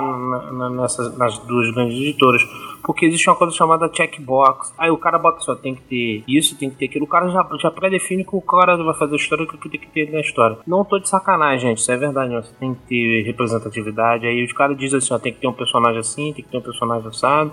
O cara, os, os caras têm um checkbox. Aí a equipe pega pra fazer a história, que Lua já toda amarrada também, né? Mais uma coisa pra quebrar a criatividade do cara. Tô falando assim, que a questão não é ter essas coisas, que eu, eu até concordo que deve ter. Mas eu acho que a forma como eles, como eles fazem, ele, parece que meio que eles estão tentando enfiar em goela abaixo aquilo nas pessoas. Não sai algo natural. Eu acho que tem que ter aquilo, é quando parte do autor, do artista, não quando parte de um- do, do camarada do escritório, entendeu? Como uma coisa burocrática. Então, esse é o problema. Você pega lá uma garota lá japonesa, tá se informando lá no, no colegial, e ela teve, sei lá, ela teve um, um natural, isso é uma parada, sabe, que você- natural, que você vê que tem um sentimento verdadeiro. Lá tem os gêneros, tem gênero pra isso. E isso não acontece com os quadrinhos. Que não dá pro cara virar pra você, é isso que eu tô te falando, entendeu? Isso é possível sim, mas isso tem que partir do criador do conteúdo e não da, da burocracia da editora. Eu tô falando que nego obriga os caras. Ah, o cara às vezes tá pensando numa história, de repente, de um cunho político, com uma, uma, uma pegada. Não pode, faz isso aí que eu te falei, né? nesse modelo. Uma história, vou contar uma história fechada, dentro de um. Ah, eu trouxe uma ideia. Mas os caras estão fazendo isso por fora. O grande mercado, não, não, não. O que eu tô falando? Eu, eu falo pra você, eu acredito que o mercado vai ser colapsado em breve. Não tem jeito, não vejo solução.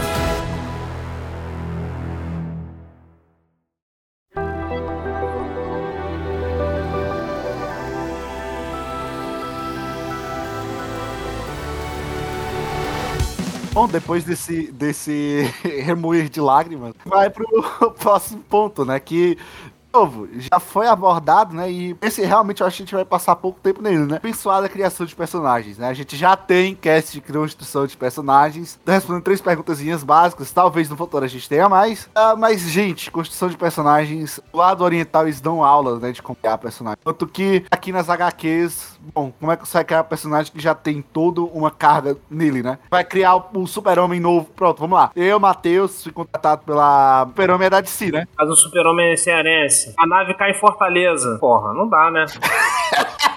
Não, não dá, você não pode alterar isso que o Matheus tá falando, é verdade, você não pode alterar. Eu não posso ir lá, é, eu, Matheus, fui contratado pela empresa editora lá que faz Super-Homem, eu não posso sair da, do pilar central de como tem que ser a personagem do Super-Homem. O máximo que eu posso fazer é dar curvas laterais. Mas curvas laterais ninguém se importa, porque o que importa é, é a essência. Olha, alguma coisa aconteceu com isso, que é todo o conceito dos heróis, Superman, etc., que são personagens fixos, no caso, transformar o Superman é a desconstrução do personagem, transformar o personagem num símbolo, passar esse símbolo pra outro personagem, pra criar um novo personagem pra não torcer o personagem original. Que agora virou com o, Super- com o filho do Superman, que eu não lembro o nome. Ou então troca a etnia, o sexo também do personagem. Mas o que o Matheus tá falando, você não consegue, por exemplo, vamos supor assim, eu quero criar um personagem do zero. É difícil pra caramba. A gente já cimentou que pra mexer nessas grandes obras, né, eu tenho que ser contratado, digamos. Atualmente tem três Homens-Aranha correndo por aí, na Marvel, né? É até mais, na- nos quadrinhos são mais. Enfim, vamos supor que é três. E aí eu fui contratado pra fazer a quarta história. Pilar central do Peter, que é aquele cara quebrado, boa praça, que ele não consegue fazer nada porque tem que considerar a vida de gente comum e de herói. Eu não posso fugir disso. Eu não posso, por exemplo, fazer com que o Homem-Aranha utilize os poderes dele pra ganhar dinheiro. Cara, pior que já aconteceu isso. Já aconteceu, tem versão assim. Ele é multimilionário. Não, mas a, a pior parte é que virou milionário e depois perdeu tudo. Pra voltar pra isso. Aí é triste. Um novo personagem tu não consegue construir, Matheus. Chega lá, olha só, eu tô com um personagem aqui pra poder dividir espaço com os Vingadores. O cara vai te rejeitar na hora, mano. Permite você construir um novo personagem. O cara fala, quem é você? Como é que você vai botar o personagem aqui? Por isso que muitos deles hoje estão optando por fa- tentar fazer alterações dentro dos personagens existentes. O que desagrada o leitor, que as alterações às vezes não dão certo. Aí bota Thor mulher. tal. Não é por ser mulher, mas mexe com um personagem. É muito complicado, cara. E eles inventaram uma situação que eles não sei como sair, cara. Eu não, eu não lembro qual o nome da equipe, mas teve uma vez, acho que foi em 2000 e... ah, Ou 2020 ou 2018, ou alguma coisa próximo disso. Tem uma equipe de super-heróis que é tipo Jovens Titãs da Marvel, que são jovens heróis, que, enfim, não importa. Mas lançaram aqueles... Qual o nome? Aqueles character design dos personagens, falando com os poderes e qual a habilidade de cada um. Só tinha coisa bizarra. Te- tinha um... Tinha tipo um cara que era, a- o, era, era o Ben 10. É, literalmente, ele era parecido com o Ben 10. Uhum. E o poder dele era tem, acessar a internet e ver vídeo tutorial em velocidade máxima. Que o poder dele é captar a internet, daí ele, ele lia o Wikipedia bem rápido, ele era muito inteligente por causa disso. Nossa. Meu Deus, o cara consegue fonte pela Wikipedia. Dá Sim. vontade de dar um soco na cara do infeliz. Tinha duas, eu, não sei, é, dois não lembro qual a sexualidade de cada um, mas a, o plot era a, sexual- a sexualidade dos dois. Poderes mais genéricos do mundo, e eu acho que metade da. Ah, esse personagem é a sinopse do personagem, vamos colocar assim. A sinopse do personagem, metade era só falando do gênero da personagem. Mas a gente falando dessa parte de criação de personagens, não pense que lá no Japão é tudo perfeito e maravilhoso também não, tá? Não. Você cai, teve um, viu todos. Tirando algumas, algumas exceções. Nossa. Isso já virou piada pra mim. Por exemplo, Overlord. Overlord, você não vai encontrar Overlord em outro lugar diferente além de Overlord. Você vai pegar Konosuba. Você vai... Algumas obras enveredaram pra tentar fazer o que Konosuba fez, mas não tão bem. Tem obra que é Isekai é, e o personagem é dif- bem diferente, então aí você fala, ah, que Isekai, mas é, Isekai é maneiro, que é, é porque o personagem é maneiro, né? Não viu todos. Mas eu, vou, eu quero comparar, comparar um, um Isekai genérico. E me chama num negócio que te odeia, que é Isekai, mas vamos lá. Não, eu quero, eu quero falar bem de Isekai. Essa é a parte estranha. Meu Deus, assustado. Deixa eu. Não, não é um Isekai também, é um, um MMO, só que não fica preso. A pessoa pode sair do jogo. É. Bofuri. Não conheço. Em resumo, é, uma- é um jogo, a pessoa entra no jogo, MC, a personagem principal, ela basicamente vira um mestre do escudo, a personagem mais com esse up de defesa do jogo. E esse up de defesa quebra o jogo. Tem partes dos desenvolvedores do jogo comentando sobre como nerfar essa personagem específico, que virou a capa do jogo, praticamente. Uhum. É, é- é idiota, é um Isekai pseudo Isekai normal. Mas ele apresenta tanto personagem engraçado. Essa personagem de que toda hora fica upando a defesa pra criar uma defesa melhor, uma melhor. É o no- herói do escudo só que prestando. É interessante, é um conceito interessante que você nunca veria numa, numa HQ, porque eles não criariam um personagem bom. Nossa. Ou criariam um personagem novo desse sentido. Ah, olha só, por exemplo, construção de personagem, vamos pensar no, no herói, né? O herói da uma comic, como o, o Matheus falou, ele tem. Ele pode. ele- alguns têm desvios de caráter e tal, mas ele tem sempre a, Valores centrais. é, os valores, coisa e tal. As ações dele sempre levam para aquilo. No mangá não necessariamente. No mangá você pode estar acompanhando. Por exemplo, só pra cortar, o Goku. Goku não é herói. Não, o Goku não é herói. O Goku, inclusive, ultimamente o pessoal anda ficando meio. dizem que nas, eu não tenho mais acompanhado, gente. De bom não acompanhei mais, não. Diz que ele tem tomado umas decisões assim, muito egoísta, coisa e tal. Mas eu não sei, não tenho acompanhado, então não sei se eu posso falar. Mas eu não fico surpreso, eu falei, porque ele não, ele não é o herói. Não precisa ter o herói classicão. E, cara, as decisões estão tipo assim: ah, me lutar com caras fortes, eu tenho que apostar o universo. Nossa, pra lá. É, é nesse nível, né? A palhaçada. Mas esse lance do Goku aí é complicado. Mas é dele, né? Ele gosta de brigar, nunca vi disso. É, mas, por exemplo, tem um personagem que, inclusive, eu fui ver, eu falei assim, a animação é bem razoável, bem mediana, mas a história, o pessoal, e, e parece que deu até um boot no. levantou um pouco na agenda lá do material. Tá nessa temporada, o Tommy não sei o que, não sei o que lá. Mas o pessoal tá gostando, aí eu tava vendo porque o pessoal tá gostando. O personagem principal, que é, o, é o- na verdade, ele é, ele é um Isekai, tá, Tisso? E ele é tipo um mob, é um Isekai de um jogo que ele já jogou, então ele já conhece o- Ah, eu sei qual é. Eu, eu tava pra ver isso aí. É o Isekai feminista. Mas ele tem uma personalidade, ele não é herói nem mesmo, ele tem uma personalidade é, totalmente distorcida, ele é egoísta, ele, é- ele gosta de jogar, apostar, ele gosta de enganar os outros. E nego, se nego mexe com ele, ele vai lá e faz de tudo pra acabar com a pessoa. Eu fiquei pensando assim, é carismático do, do ponto de. Mas ele é totalmente negativo, tá ligado? Nesse sentido, eu falei, isso não teria numa comic. Um desses, assim, você não teria numa comic. O que eu só quero comparar agora uma coisa vivamente. Eu vou falar um anime, pensam quantos personagens tão carismáticos vocês viram em HQ e comparar com os personagens desse anime específico. Não, nem pega os personagens principais desse anime, pega os personagens secundários mesmo. Os full aleatório também, pode ser. Compara qualquer HQ, qualquer linha de HQ, Marvel, DC, com qualquer personagem de Jujutsu. Não tem. Talvez o Deadpool, o Lobo da DC, pouco conhecida pelo pessoal aqui no Brasil, Eu conheço isso aí, isso é bom. Lobo, que o Lobo não é herói, né? O Lobo é um caçador de recompensa.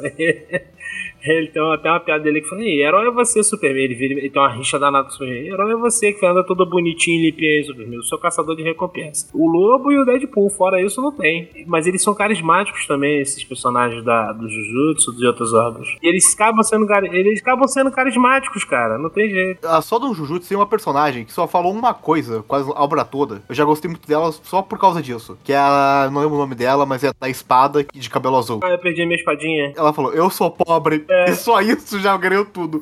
Ela perde a espadinha dela, é verdade. É, É, mas é, tá, tá entendendo? E, assim, ele. É que as pessoas não entendem. Lá tem, um, tem as categorias, né? Kodoma, infantil, é, aí tem o Shonen, que seria o, o início do adolescente, coisa e tal, o jovem adolescente. Tem a variação. O Shonen normalmente é muito voltado pra, pra ação, né? Aí tem o Shoujo, você tem uma Josei, você tem várias categorias, né? Tem o Seinen. Então, por exemplo, a gente sabe muito bem que no Shonen você não vai ter sexo explícito, você pode ter o It. Ah, no Seinen você já pode ter cenas de sexo explícito. É, violência, gore. Você pode ter até um certo limite. Essas coisas são muito, muito pré-definidas no mercado lá deles. O cara, e o cara consegue criar um personagem com coisa mais, é mais delineada nesse sentido. Cara, você pega personagem de comic, que é difícil tu falar assim, porra, mas encaixa esse cara no que aqui? Porque não é bem definido mesmo, né? E é complicado. Alguns, os clássicos são, ó, o Superman, o Batman. Então, se bem que agora já mudaram o Batman, né? O Batman agora tem um Batman depressivo, é um Batman emo. Aí eu fico assim, ah, tá bom, se mexeram no Batman e no Superman, agora acabou de ver, né? Mexeram no Santo Graal. Criaram o Batman Vampiro de Crepúsculo. Sério mesmo? E é, o, o novo ator do Batman o Edward do Crepúsculo. O Conan voltou pra Marvel. É, voltou os direitos autorais do Conan. E que o Conan nunca adaptou as histórias do, do livro, né? Tem isso também. A todas as histórias em quadrinho não são necessariamente as histórias do livro. Cara, eu tô, eu tô preocupado. Daqui a pouco eu vou ver um Conan. O Conan, tá, gente? Eu vou ver um Conan discutindo sobre coisas assim que, porra, gênero, empoderamento feminino. Imagina o Bárbaro. Não dá, né?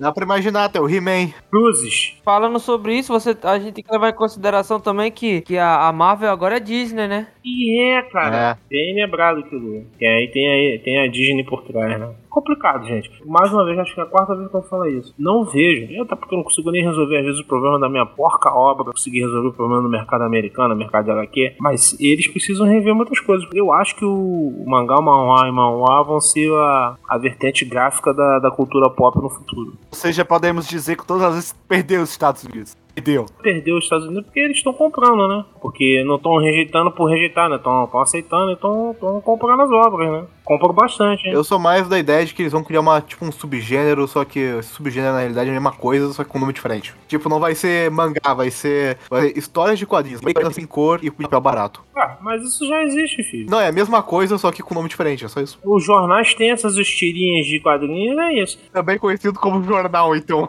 É, Eu falo pra galera assim, é porque, falando, quando a gente fala HQ, a gente tá centrado no, no herói. Eu não tô falando de Calvin Harold, que, ó, que é maravilhoso.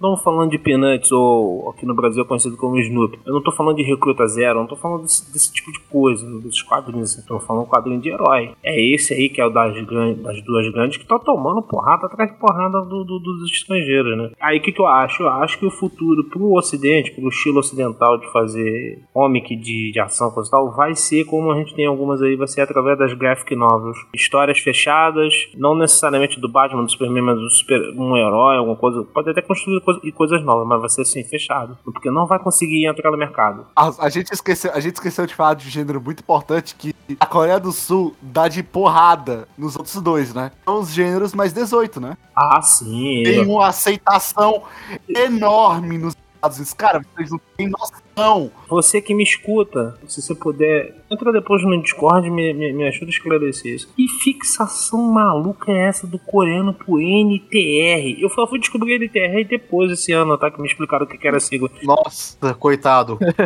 Que fixação é desses malucos? De cada 10 obras, 5, cinco são mais 18, todas elas têm NTR.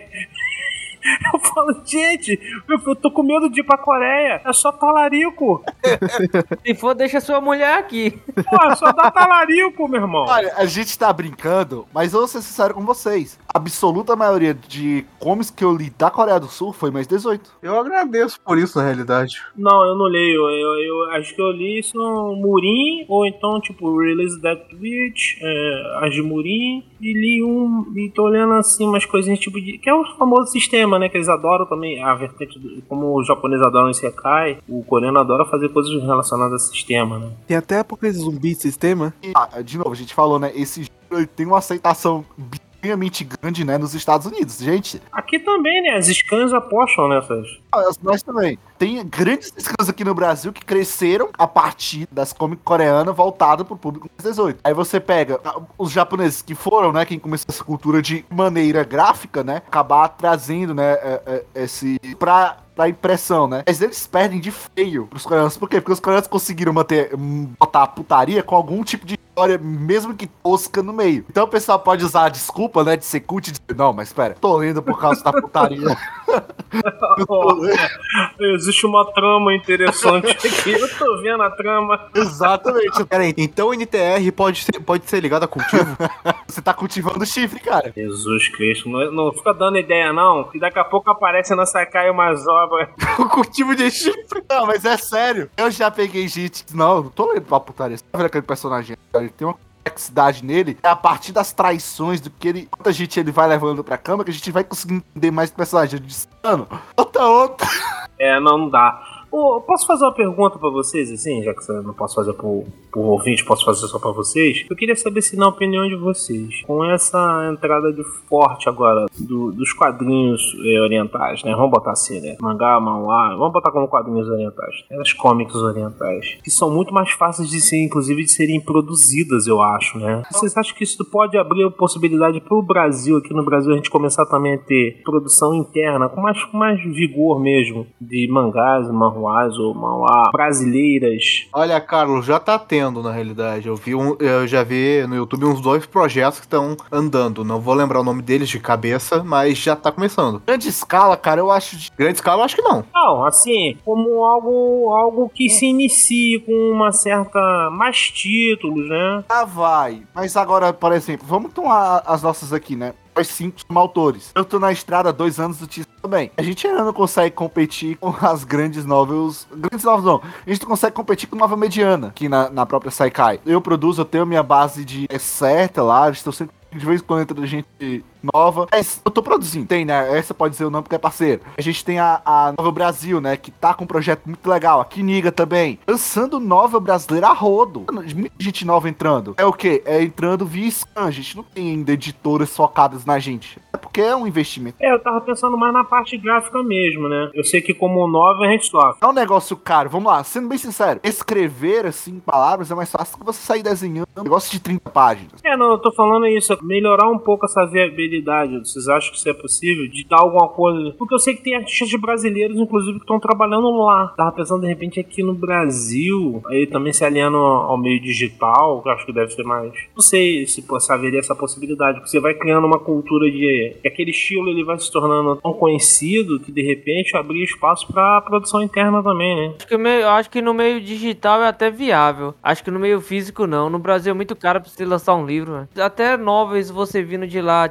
Novels já de história consagrada, já é difícil. É, se, se- talvez se as scans pudessem no futuro capitanear de alguma forma né, isso, e trazendo, obviamente, pra ela vantagem pra scan também, talvez poderia ser um caminho, né? Tal, acho que já é um pouco mais viável. É, vamos ver como é que, eu- como é que a gente, como Brasil, a gente reage também a isso, né? Porque a gente tá muito falando, Matheus, dos Estados Unidos, mas a gente também tá nessa rota, né? Mas o Brasil, a gente nunca foi tradicional. Os Estados Unidos foram. Esse é o ponto que a gente aborda no cast. Não, eu tô falando assim, tá vendendo mais, né? Você vê mais títulos novos chegando pra serem impressos aqui no Brasil, né? Pelas editoras aqui. A gente hoje no Brasil, né, tá tendo esse boom, pelo menos das scans que são próximas, tá, gente? A Neox, a Neox é uma das maiores scans do país. Aqui a própria Saikai é uma das maiores do país, a Novel Mania é uma das maiores do país. Agora, em termos de novel brasileira, tem a Kiniga e a Novel Brasil. A gente tá meio que nessa vibe de trazer e escrever, né? Esse é, é o foco que a gente tá atualmente. Talvez no, no futuro a brecha de gente empenhada em desenho, porque, gente, não, não é fácil, não pense só. Eu lá, pelo menos, eu trato a, a novel que eu escrevo com muita seriedade. Não é aquela coisa do tipo, ah, não, hoje eu vou escrever aqui um pouquinho, ah, já cumpri minha meta, tá bom, vou lá largar. Não, é assim, eu trato com seriedade. E aí é o que tá. Pra, pra mim, eu, se eu tiver atingindo uma pessoa, massa, meu objetivo foi cumprido. Pra ter, já ver os números. Querendo ou não, escrever assim, 500 palavras, que é o meu caso, é muito mais fácil do que você desenhar 30 páginas. E aí o que tá. Você vê, vamos lá, eu tenho um retorno de mais ou menos 100 leitores por capítulo. Se eu produzisse mais, tenho certeza que eu aumentaria minha base de leitores, mas vou me estressar. Já uma pessoa desenhou 30 páginas, aí vai ver nas suas visualizações, vê 5 visualizações. É, um, é triste, desmotiva demais. Nossa, eu já entrei em, ca- eu já entrei em colapso por causa dessa coisa. É, isso inclusive pode ser um tema nosso, estilo leitor, sobre essa questão de recepção. É, leitor, e o, autor, leitor e o público, né? Então, ó, o Tício, que é youtuber, Tema de podcast: bur- burnout, depressão e psicólogo. É, pô, eu acho sim, eu acho que poderia ser um próximo tema pra mim, Matheus. Um próximo bom tema pra gente poder sentar e conversar, né? Mim, eu tenho isso. Faço Serafim, a nossa pode dizer, ah, nossa, que doido ele é. Mas faço Serafim como um legado meu pro mundo. Olha, é algo que eu produzi, algo meu original, é o da minha cabeça. E se uma pessoa viu, cara, eu tô feliz. É uma única pessoa. Não vou também ser pra dizer, ah, nossa, eu não quero mais. É mentira. Bom, acho bom você falar isso. É bom a gente receber um afago, tá, Matheus? Eu tô dizendo, mas pra mim, eu atingir uma pessoa, cara, eu tô satisfeito. O objetivo foi concluído. Agora, lógico que você vê 500 visualizações num capítulo, mil visualizações no capítulo de lançamento, cara, muito da hora. Pra mim, atingir uma pessoa, cara, meu objetivo foi concluído. Porque eu sei que aquilo que eu escrevi pode ter impactado outra pessoa. Por isso que eu sou sério com o que eu escrevo. O comentário vale mais do que visualização, eu tenho percebido isso. As pessoas que eu tenho conversado aí, porque ele sente que tá tendo uma troca, né? Não, comentário ajuda demais. É, vamos lá na frente pra fazer um. organizar um podcast com essa temática. A questão da produção, com o leitor, recepção, como é que a gente pode lidar com isso. Até para os novos que estão entrando também, né? Você tá da tua experiência, você tem mais tempo, você e o Tiso, como é que vocês têm lidado com isso. Isso aí seria um excelente cast. Concordo com o seu ponto de vista, ô Carlos. É, Assim, é triste, né? Porque quem leu HQ e pegou até umas boas histórias, vê o cenário da coisa assim, que não precisava ficar tão, tão ruim. Dava pra entrar os dois, entendeu? Ter espaço, mas do jeito que eles estão deixando. Ó, que nem também, é, faz tempo já, faz, não sei que, não lembro quem foi, mas alguém trouxe, acho que a edição do Homem-Aranha Superior. E tipo, é a metade da história, tá falando, tá não entendendo porra nenhuma, cara. Falando português, claro, tá entendendo nada. Não é o Homem-Aranha ou é o, o- é, como é que é o nome do cara, sempre esqueço. O- Octávio. Quem, quem é que tá fazendo isso aqui? Não tem, tipo, tá tendo um ataque na cidade, ele matava gente. Aqueles robôs aí que criou, não tô entendendo nada. Isso não é amigável pro novo leitor. A coisa não é amigável pro novo leitor. Eu tô falando, tem aluno meu, por exemplo, que falou assim: ah, porque a gente conversa quando acabou o Naruto. Os garotos começaram, ah, eu vou começar a ler o que, coisa e tal. Aí eu falei, ah, já leu One Piece? Já, mas eu não gostei. Quer dizer, essa possibilidade de eu não gostei que era uma outra coisa. O mangá é excelente. Eu tô falando, o cara não gostou de Fire Force, mas depois ele pega lá Doctor Stone e gosta de Doctor Stone. Ele vai comprar Doctor Stone. Tem essa facilidade, é muito importante pro leitor. né? O leitor, no final das contas, é ele que vai, vai, vai definir o que, que vinga e o que, que não vinga, né? Quando eu descobri que existia Scan que trazia mangá, fiquei maravilhado. Eu era ignorante. Eu conhecia Naruto, Dragon Ball, acho que mais um que eu não lembro agora. E quando eu descobri que podia ler online mangá, falei, cara, fiquei maravilhado. Tem muita opção, dá pra ler. Se eu quisesse, eu podia ler 10 capítulos do, de Naruto, depois dar uma pausa, ler é, Shingeki no Kyojin, ou ler uma comédia também. Mas são coisas boas, eu acho. Então, gente, é isso, né? Muito obrigado por ter ficado com a gente o tempo todo. Foi um papo bem divertido. A gente fugiu da pauta, voltou pra pauta, conversou sobre a pauta, falou mais do Japão do que das HQs. Mas é a vida. A vida é assim porque, de novo, a gente tem mais contato com o Japão e a gente tava aqui mesmo pra bater nas HQs. É uma mídia que precisa sim modernizar, sair da mesmice. Como o Carlos e eu tava frisando o cast todo, o Japão, o Oriente, ele tá invadindo e não tem essa contramão. Ou seja, o, o Ocidente não quer entrar lá com uh, mídia, né, de quadrinhos. Tá? O Oriente penetra muito fácil. Muito por causa, né, da gente aqui. Eu adoro a série de Percy Jackson, sabe dizer? E eu conheci a série Adivinha? Foram os livros pirateados. Eu tenho uns 10 livros aqui em casa. Eu li a maioria dos livros é digital. Eu já tinha lido o livro, né? Pirateado, enfim. Se você souber trabalhar bem, não sei se é política de tolerância zero. A gente, a gente teve um problema aqui com o debate, né? É The Beginning of the End. E chegou a, a- a carta pedindo pra gente pagar direitos autorais e senão a gente sofreria processo. Ou seja, era uma maneira de divulgar. Você poderia fazer o quê? Divulgaria a comic no Brasil via Saikai. A gente não tava é, recebendo dinheiro por isso. E o que acontece quando você licenciasse, a gente quer o negócio físico, pegar na mão, cheirar aquilo. Eu sou desse, tipo de pessoa, eu quero ter o negócio físico na minha mão. Agora, eu quero ter o contato digital primeiro pra saber se vale a pena eu comprar ou não. Você tira essa oportunidade, eu não vou ter nem contato, logo não vou querer comprar. Então, essa história do qualquer coisa que você mexer nas minhas obras, você vai tomar processo, cara, isso aí, é, de novo, é, é você afundar o barco. Se esses caras entendessem que Scan é aliada, não tô falando isso porque eu tenho publicado obra em Scan, não, essa caia abriu as pra mim, não, não, e eu consumo da Scan. Scan é aliada, vocês entenderem que a Scan é aliada. Se não tiver Scan, o nego não vai ter contato, porque essas vezes vai ficar parado lá. Foi o que você falou, esse é o processo.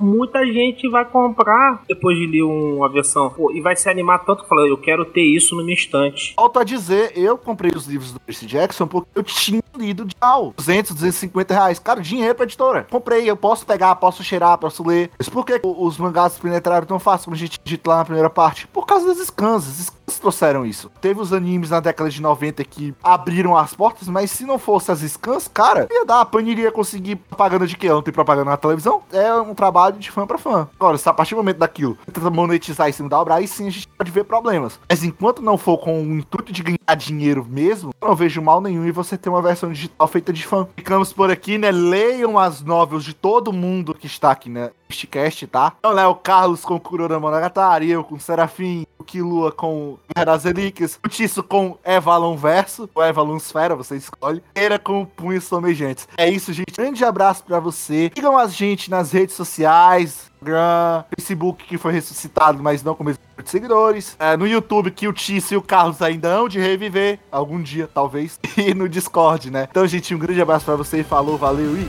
tchau!